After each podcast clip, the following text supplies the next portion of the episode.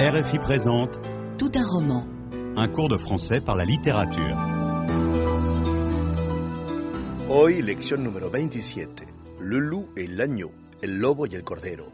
Una fábula de Jean de La Fontaine.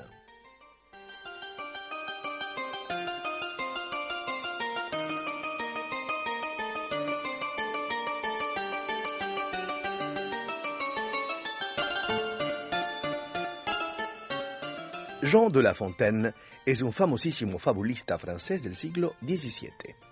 Es un provinciano de burguesía media, hijo de un consejero del rey, administrador de montes y casa.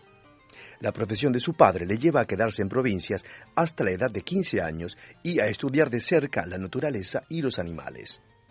Tentado en un principio por la vocación religiosa, viene a París para realizar estudios de derecho y se hace abogado. Frecuenta los círculos poéticos, se casa con una joven denominada en la época Précieuse, culterana, y se prodiga en galanteos varios, circunstancia que le llevará al final a separarse de su mujer.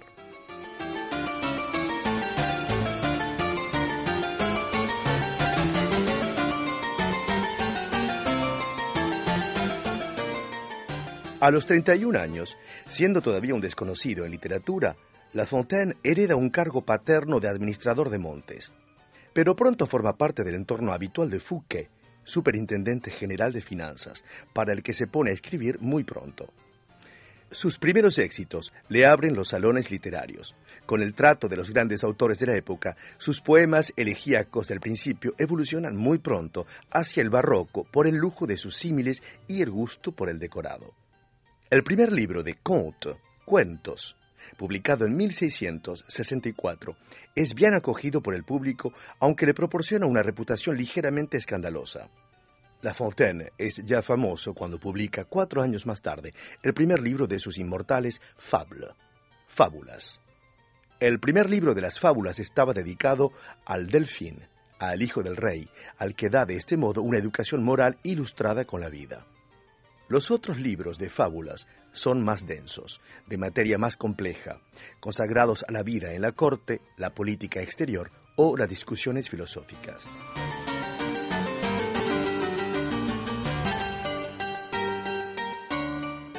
Un clásico. La Fontaine busca su inspiración en los fabulistas de la antigüedad. Habla de la naturaleza humana, intenta instruir y agradar al mismo tiempo. Une morale nue apporte de l'ennui. Le conte fait passer le précepte avec lui. escribe. Su arte está depurado y es por medio de un gran rigor que confiere un estilo tan natural a estas obras. Sabe alegrar la narración, darle encanto, hace hablar tanto a los animales como a los humanos y nos devuelve a la edad de oro, en la que las dos especies vivían en proximidad. Las fables, fábulas, son relatos breves, en verso o en prosa, que ilustran una verdad psicológica y aportan soluciones imaginarias a los problemas planteados. Se construyen como pequeños dramas con una moral a veces dura, fría y cruel. En ellas se descubre un mundo implacable en el que cada uno lucha por sobrevivir, donde la palabra sirve para afirmar o impugnar una relación de superioridad.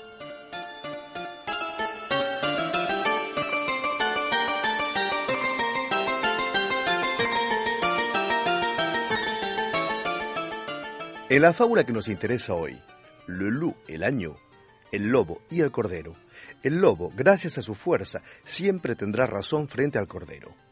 Es lo que resalta la moraleja de la fábula. La raison du plus fort est toujours la meilleure. La razón del más fuerte es siempre la mejor. Esta fábula cínica da testimonio de la justicia terrible de los grandes de este mundo y de la parodia que son sus juicios.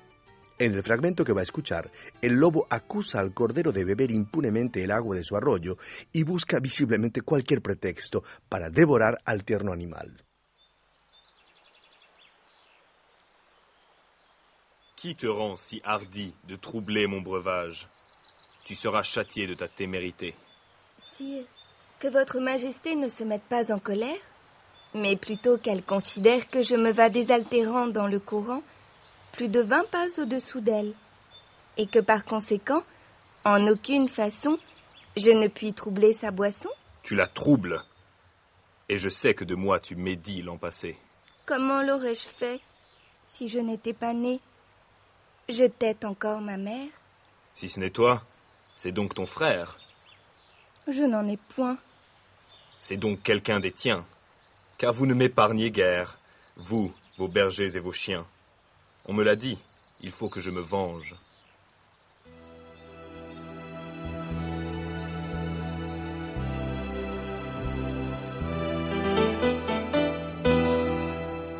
Ha entendido correctamente el diálogo. De quoi le loup accuse-t-il d'abord l'agneau? ¿De qué acusa el lobo al cordero en primer lugar? De troubler son breuvage. De quoi le menace-t-il immédiatement? ¿Con qué le amenaza inmediatamente? De le punir pour cela. L'agneau peut-il troubler l'eau du loup? ¿Puede el cordero turbar el agua del lobo? Non, il ne peut pas troubler l'eau du loup. Pourquoi? ¿Por qué? Parce qu'il boit plus de 20 pas en dessous de lui. L'agneau a-t-il pu être médisant vis-à-vis du loup l'année d'avant? ¿Pudo el cordero hablar mal del lobo el año anterior? Non, car l'année d'avant, l'agneau n'était pas né. Est-ce qu'un des frères de l'agneau a pu médire du loup? ¿Pudo uno de sus hermanos hablar mal del lobo? Non, l'agneau n'a pas de frère. Qui le loup accuse-t-il de l'attaquer? ¿A quién acusa el lobo de? Il accuse les amis de l'agneau, les bergers et les chiens. Que décide de faire le loup? ¿Qué decide hacer el lobo? De se venger. Este diálogo entre el lobo y el cordero es universalmente conocido ya que las fables de La Fontaine han sido traducidas en todo el mundo. Pero aún así es complicado entenderlo. En efecto, el autor describe en la lengua clásica del siglo XVII, refiriéndose a realidades de su época. Como ocurre a menudo en Les Fables, los animales encarnan a personajes de rango social diferente. En ellas se menciona con frecuencia al pueblo llano sometido, al rey y a su corte. En este caso, el lobo es el gran señor, tal vez el mismo rey, que ostenta la autoridad. Es por eso que el cordero se dirige a él llamándole Sire y Majesté, Majestad, que son títulos que se otorgan a emperadores y reyes. Otras palabras como medir, en vez de dire du mal, hablar mal de alguien, y châtier, en vez de punir, castigar, pertenecen a un registro de lengua culto y reflejan la posición dominante del lobo.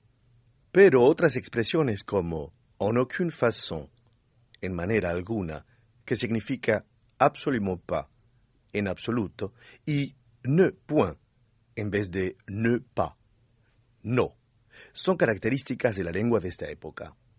Solo aparece un arcaísmo en este texto, en la que je me va désaltérant, que ha desaparecido hoy en día, dejando sitio al futuro próximo que je vais me désaltérer, que voy a refrescarme.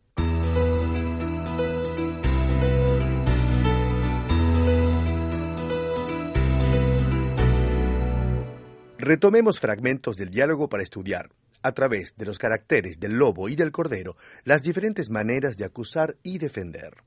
El lobo se caracteriza por su injusticia y arbitrariedad.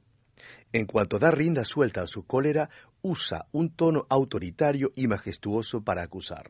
Qui te rend si hardi de troubler mon breuvage Al increpar al cordero, el lobo lo juzga hardi, atrevido, dicho de otro modo, prétentieux, pretencioso o arrogant, arrogante, por beber de la misma agua que él. La fórmula ¿quién te hace tan atrevido? es brutal y equivale a Comment peux-tu Comment oses-tu Ese tono refleja de golpe una posición social diferente entre los dos personajes. Existen las mismas diferencias en la vida de todos los días entre un subalterno y su superior. Qui vous a dit de vous en aller, Martin Il est à peine 18 heures et le bureau ferme à 18h15. Pero La Fontaine utiliza en su texto otras palabras como troubler, turbar y breuvage, bebida, que también dan fe de la posición social del lobo. El verbo troubler, en efecto, puesto en la boca del lobo, significa aquí déranger, molestar, siendo su primera acepción rendre peu clair, enturbiar. Así pues, el cordero no solo es culpable de molestar al lobo, ya que uno no debe molestar a sus superiores durante las comidas, sino también de querer el mismo breuvage que el lobo. Breuvage designa en efecto una bebida poco común, con virtudes especiales, reservada para los amos.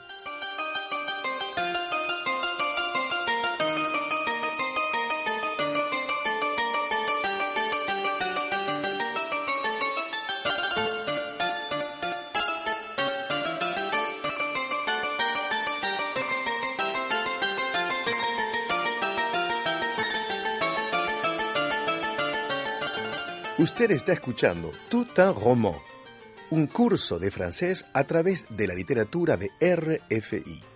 Estamos estudiando un pasaje de Le loup et l'agneau de Jean de La Fontaine. Le propongo volver a escuchar el diálogo.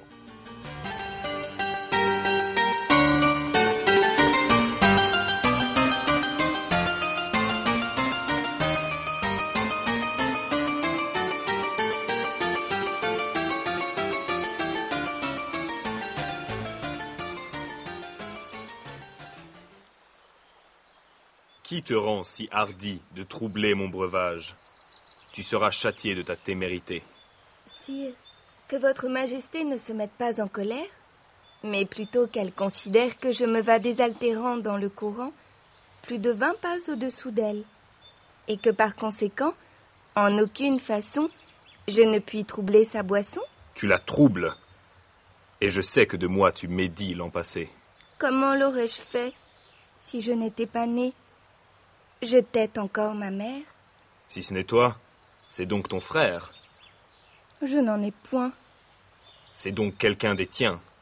Car vous ne m'épargnez guère, vous, vos bergers et vos chiens. On me l'a dit, il faut que je me venge.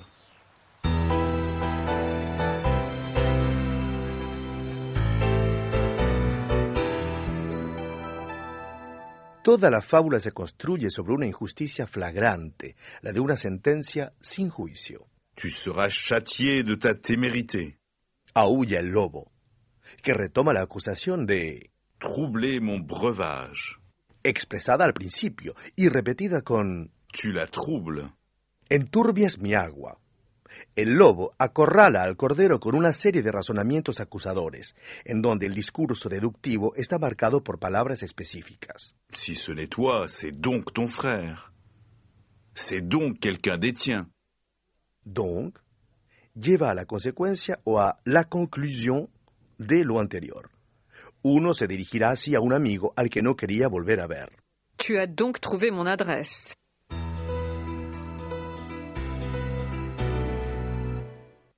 En la fábula parece que todo el mundo se ha unido en contra del lobo, que quiere aparecer como víctima. Vous ne m'épargnez guère, vous, vos bergers et vos chiens. que son presentados como otros tantos enemigos que lo acosan y a los que, por lo tanto, tiene que castigar. Il faut que je me venge. En francés, la obligatoriedad se refleja con il faut que, más le subjonctif. Il faut que je sache qui a ouvert ma lettre.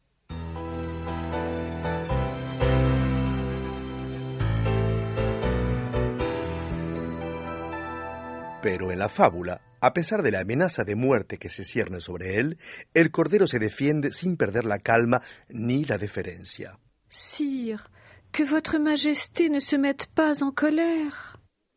El que tiene aquí valor de s'il vous plaît, por favor. Il ne faudrait pas que no debería. En el caso del cordero, el uso del subjuntivo, una fórmula de obligatoriedad, expresa cortesía, es una petición.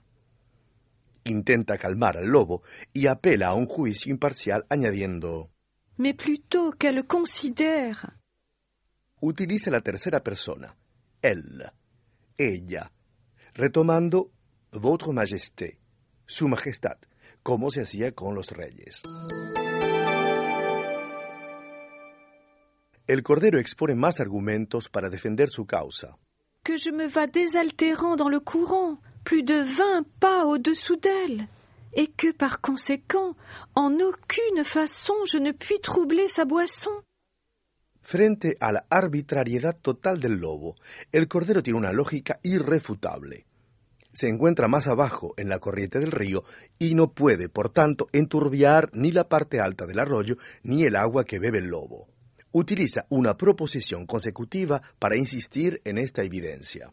La Fontaine concibe sus fábulas como ejemplos de situaciones a las que se puede enfrentar uno en algunas sociedades. Con su arte pone en evidencia las contradicciones de la gente y de los sistemas.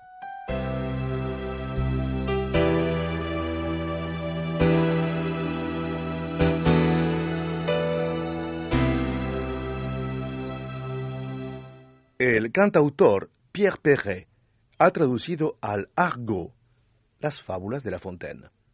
Escuche primero esta versión de Le Corbeau et le Renard. Maître Corbeau sur un chêne mastard tenait un frometon dans le clapoir. Maître Renard, reniflant qu'au balcon quelques sombres zonards débouchaient les flacons, lui dit Salut Corbac, c'est vous que je cherchais. À côté du costard que vous portez, mon cher, la robe du soir du pan est une serpillière. De plus, quand vous chantez, il paraîtrait sans char que les merles du coin en ont tous des cauchemars. À ces mots, le corbeau, plus fier que sa crémière, ouvrit grand comme un four son piège à verre de terre. Et en tonnant Rigoletto, il laissa choir son calando. Le renard le lui pique et dit Apprends, mon gars, que si tu ne veux point tomber dans la panade, n'esgourde point celui qui te passe la pommade. Moralité On doit reconnaître en tout cas que grâce à Monsieur La Fontaine, très peu de chanteurs d'opéra chantent aujourd'hui la bouche pleine.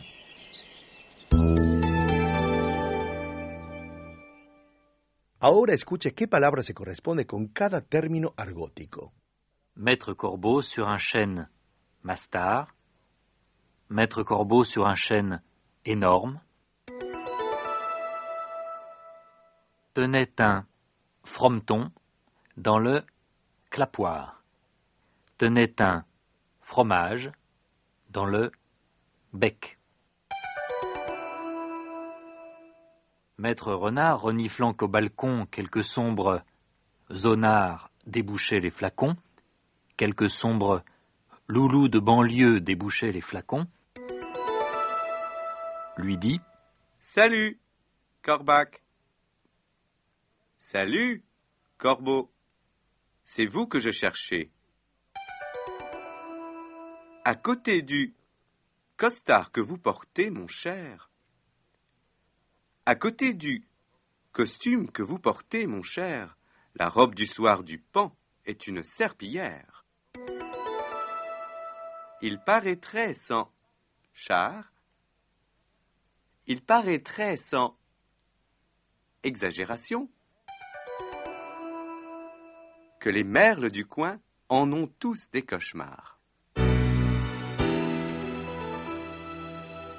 Si desea ver la versión del siglo XVII, lea Le Corbeau et le Renard de La Fontaine. A través de estos diálogos hemos visto cómo estilos diferentes de acusación y defensa, de alabanza y astucia son a menudo indicativos de frases interrogativas. Pero habrá advertido también que la lengua argótica hace uso de muchos símiles.